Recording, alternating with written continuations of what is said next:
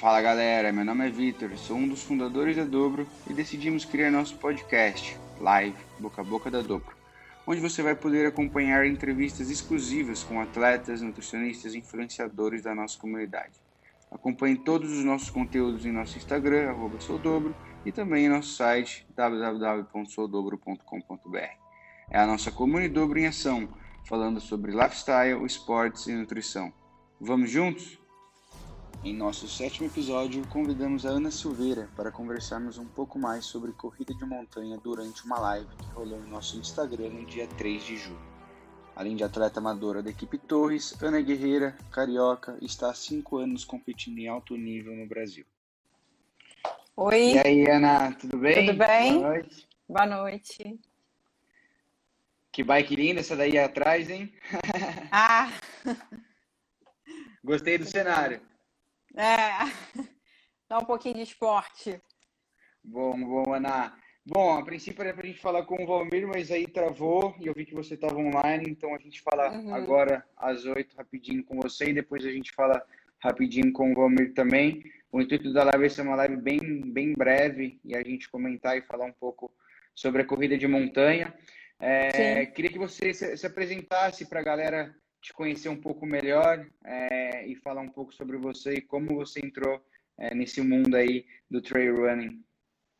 Bom, meu nome é Ana Paula, eu sou de Niterói, Rio de Janeiro. Eu entrei, eu tenho 35 anos, vou fazer 35 agora. É, eu entrei no trail em 2015, eu comecei a fazer algumas provas, mas eu entrei mesmo em 2016. E tô Uhum. aí, sou da equipe Torres e tô aí. E como, e como que surgiu essa a sua vontade na corrida de montanha? Você era atleta antes de, de rua, assim, corrida na rua, ou você sempre gostou de se desafiar nas corridas de montanha?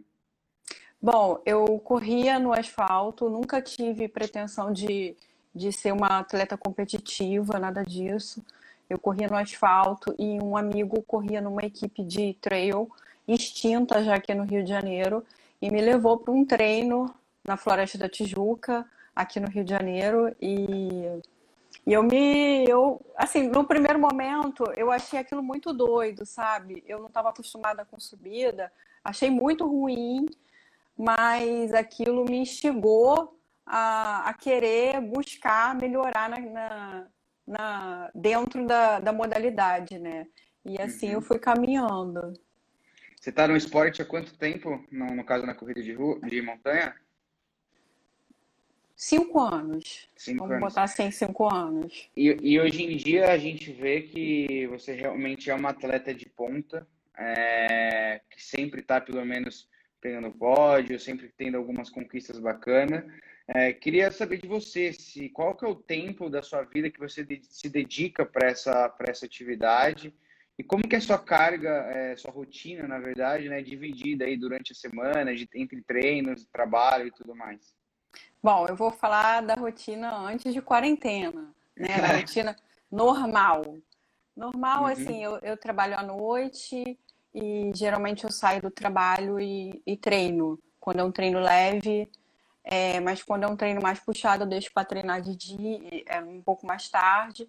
Eu faço treinamento funcional duas vezes na semana, pilates também duas vezes na semana. E o volume de treino de corrida depende muito da prova que eu vou fazer, né? Prova, não sei se vou fazer uma ultramaratona, uma prova média, depende muito da prova que eu vou fazer. E hoje em dia você teria uma prova preferida, eu digo uma distância preferida? Bom, 2019 eu me dediquei muito às distâncias médias, que eu achei que eu precisava recuar um pouquinho para ganhar um pouco mais de confiança em alguns terrenos, ganhar um pouco mais de velocidade. E mas a que minha o que, distância o, o que que é, o que que é uma distância média para você, assim? A gente, eu, eu pelo menos considero, o pessoal considera as distâncias de 20 a 30, né? Mas eu gosto muito da distância de 50 quilômetros. Eu acho que é a distância que, que eu me encontro nela, assim, para treino, é, dentro da prova eu consigo evoluir bem dentro dos 50 quilômetros. Uhum. E para a galera aí ter uma, uma noção de tempo, né? Porque muitas vezes a pessoa pensa 50 quilômetros, aí já pensa maratona 42 quilômetros, só que é na rua. Em termos de prova, né? 50 quilômetros seria quanto tempo de prova? Bom, aí no trail é, é, bem difícil falar, dar uma previsão de tempo, né? Porque depende muito da prova, é, depende da altimetria do terreno da prova, o tipo de prova, se é skyrunning, é, vou dar um exemplo da última prova, que foi a La Mission. Se eu não me engano, eu fiz 5 horas e 47. Mas já teve prova de 50 quilômetros que, por exemplo, a WTR Serra do Mar aqui no Rio, já fiz 6 horas e 40. Depende da prova, do terreno. Com certeza. No trail tudo depende, né?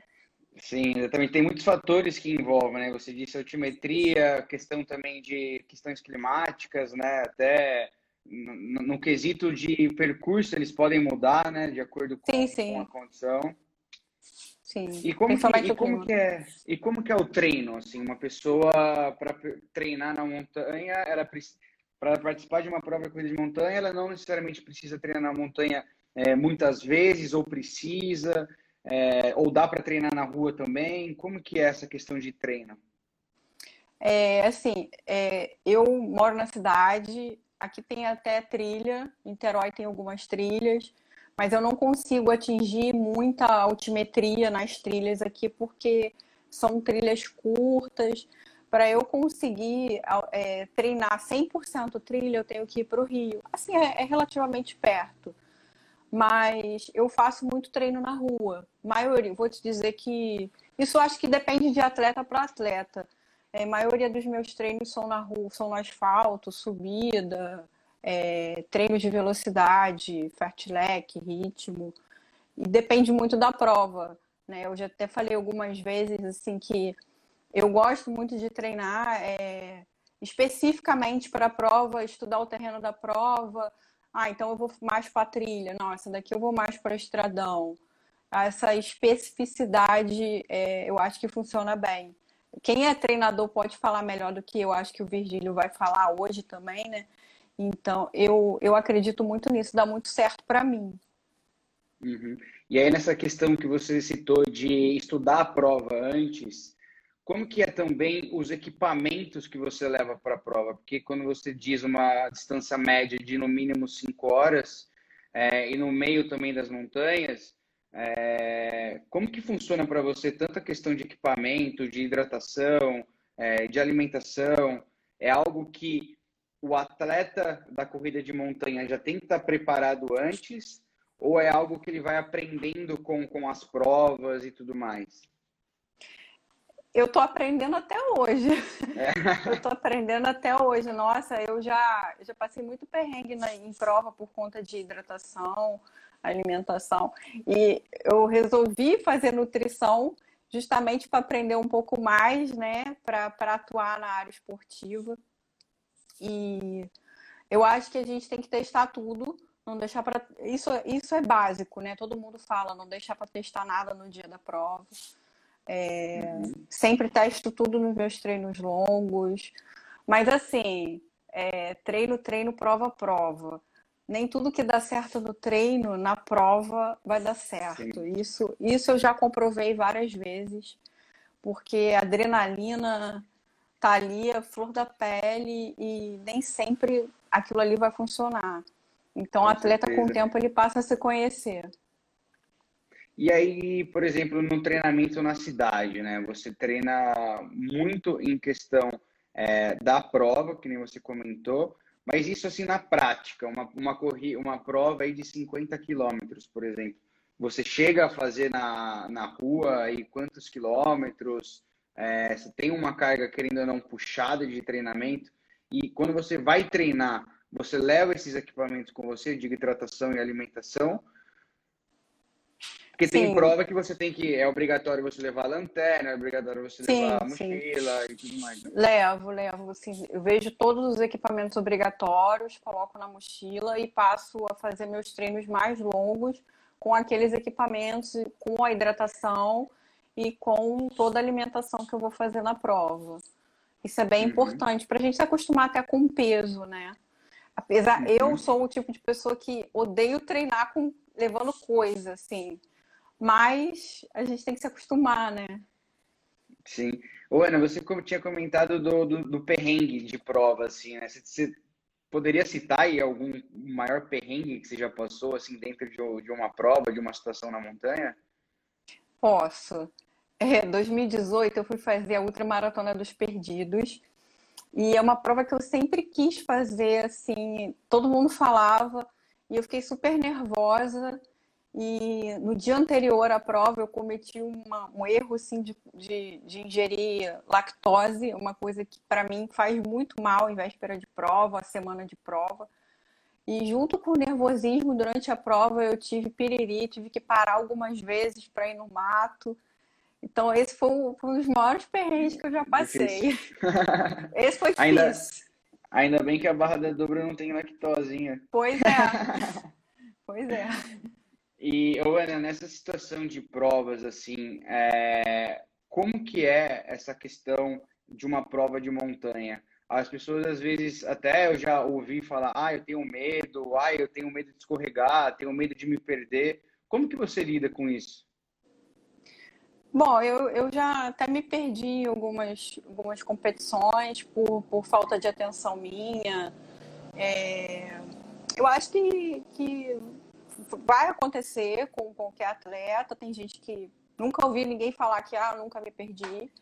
Mas não é para uhum. ficar nervoso. Eu acho que você tem que voltar do mesmo caminho que você viu a última marcação e tentar controlar o nervosismo, que o que vai te atrapalhar é o nervosismo, né? É, isso nunca foi. É, às vezes dá medo de você se perder quando a gente está competindo ali, perder posição e tal. Isso é muito chato. A gente tem que ter um psicológico muito bom para encarar esses momentos assim. Uhum. E na, no, durante os treinamentos, você chega aí sozinha a treinar, ou você vai, ou você prefere ir com, com algum grupo? Como que é? Cara, eu só treino sozinha. É muito difícil treinar com alguém, assim, muito uhum. raro, assim, às vezes com o meu treinador, quando é, fazer algum treino mais técnico para corrigir algumas coisas, assim, é sempre muito bom quando eu vou com ele, né? Mas, assim, 99% das vezes eu vou sozinha, até nas trilhas. Uhum. E, Ana, como que você está vendo esse crescimento muito legal? É, eu, eu, vejo isso não só também nas corridas de rua, mas o crescimento da, de, de mulheres entrando na competição, até pelo número de inscritos em provas, né? É, como é que está sendo essa questão de você também ser exemplo para outras mulheres entrarem no esporte? Eu até tinha falado isso no, no, podcast, que eu acho que as mulheres têm que vir para o trail hoje, tem que crescer mesmo, a gente tem que ser mais competitiva nas provas, as mulheres têm que começar a treinar junto, a gente vê muitos homens treinando junto, né? E só vai fortalecer o nosso esporte né? Porque uhum. a gente vê lá fora, por exemplo, na Europa, as meninas estão fortes. Quando que a gente vai chegar ao nível delas? Eu não sei, vai demorar, vai. Mas a gente precisa se fortalecer, começar a treinar para poder aparecer, né, no trail aí daqui para frente. E essa moçada aí tem que começar a vir pro trail mesmo. E como que você vê essa, essa migração? As, as, por, por exemplo, as pessoas saem da corrida de rua e vai para a montanha, é, ou você acha que é algo muito mais do perfil do corredor de montanha, de, de querer se desafiar, de querer ter o contato com a natureza, que também é muito, muito importante citar, né? Que uma prova de montanha, as paisagens que vocês vão é, é de se admirar, né? Sim, eu acho que quando a pessoa quer migrar, primeira coisa ela tem que procurar um treinador, porque uhum. às vezes assim, ah, eu faço 42 no asfalto, vou me inscrever em 50 tem, tem esses pensamentos e, e, tem que ser muito gradual, sabe? Eu falo que, que eu comecei no trail em provas de 20 quilômetros e eu me arrebentei muito. Eu, eu ficava super cansada, eu não conseguia concluir a prova bem e voltei para as distâncias menores, assim, 8 quilômetros, fazia 10 quilômetros, viajava para fazer 12 quilômetros de trail e para mim isso foi muito válido. Não é você retroceder, eu acho que você vai dar por exemplo, vai dar um passo para trás para dar dois para frente, porque é bem diferente. E, oh, Ana, essa, essa questão de, por exemplo, a corrida de montanha, ela existir, de estar tá crescendo sim, é, mas você enxerga um papel não só dos atletas, mas também da mídia, das próprias marcas, de dar um foco especial nessa questão desse esporte, que querendo ou não, é um esporte que quando a gente fala em provas, que é totalmente restrito à conservação né, do meio ambiente, não pode jogar é, lixo no chão, senão você toma penalidade e tudo mais. É um esporte que também é muito legal por essa questão ambiental. Você enxerga isso dessa maneira também como a gente?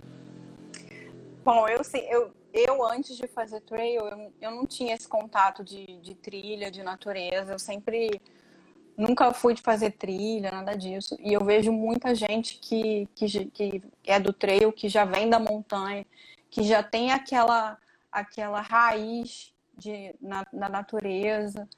E para essas pessoas novas que chegam, assim como eu cheguei, a gente tem que ter maior cuidado de passar o quanto que a gente tem que preservar, principalmente em provas, é, gel, é, embalagem, o, o, quanto que a gente tem que é, ser grato por aquele, por aquele ambiente que a gente tem, né? Uhum. Eu vejo muito hoje em dia as provas já tomando iniciativas bacanas de conta-copos e tal.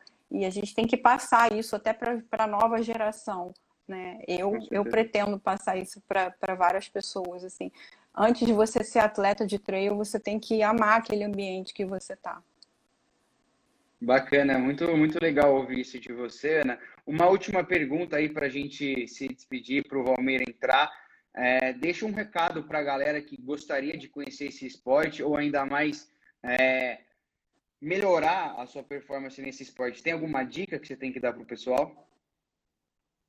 Bom, acho que a gente tem que procurar primeiramente um treinador e trabalhar nossas deficiências, né? É, tem gente que fala assim, poxa, eu nunca vou conseguir subir, eu nunca vou conseguir descer. Mas quando você trabalha e persiste muito naquilo, você consegue, você fica muito bom naquilo. Essa é a minha dica, para a gente nunca desistir. Com certeza. Ana, mais uma vez, muito obrigado por aí estar fazendo esse bate-papo com a gente. Nada. Vamos estar falando com o Valmir agora. Boa noite para você, se cuida e. Boa noite, tchau, gente. Valeu, tchau. tchau. tchau.